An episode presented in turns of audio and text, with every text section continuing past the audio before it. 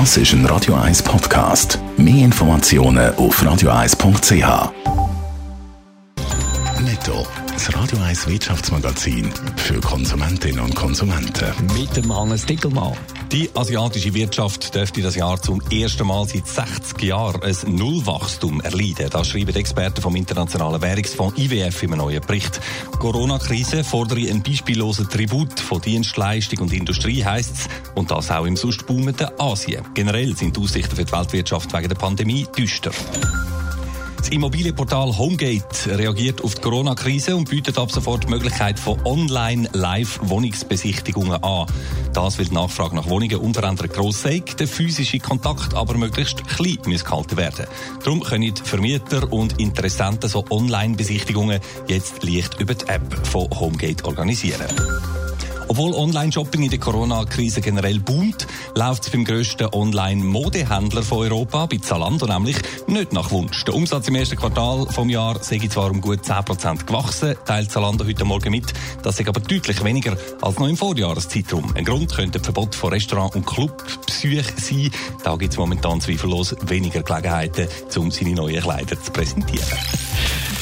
Die Schweizer und auch die Zürcher Wirtschaft leiden und ächzen in der Corona-Krise und alles wartet mit Hochspannung auf den Bundesrat. Er soll ja heute seine ersten Lockerungsmaßnahmen bekannt geben und die Forderungen von allen Seiten die sind in den letzten Tagen immer lauter geworden, Hannes Dickelmann. Ja, lasst uns wieder arbeiten, heisst es aus der Wirtschaft und aus dem Gewerbe. Die Spitäler wollen wieder normal operieren. Coiffeursalons haben sich mit Masken eingedeckt und sind parat.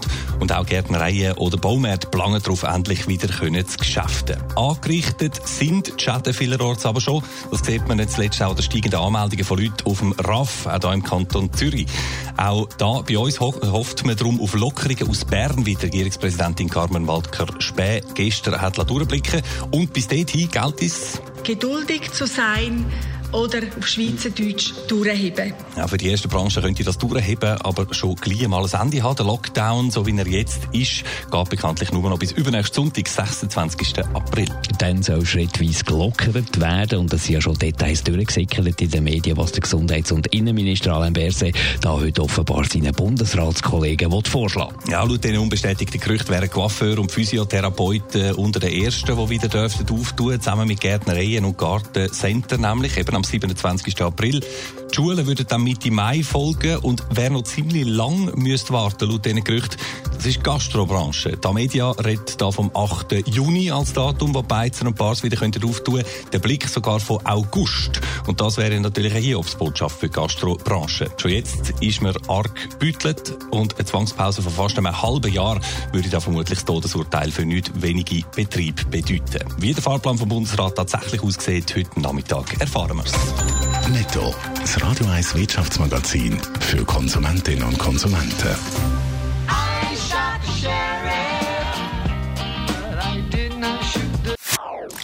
Das ist ein Radio 1 Podcast. Mehr Informationen auf radio1.ch.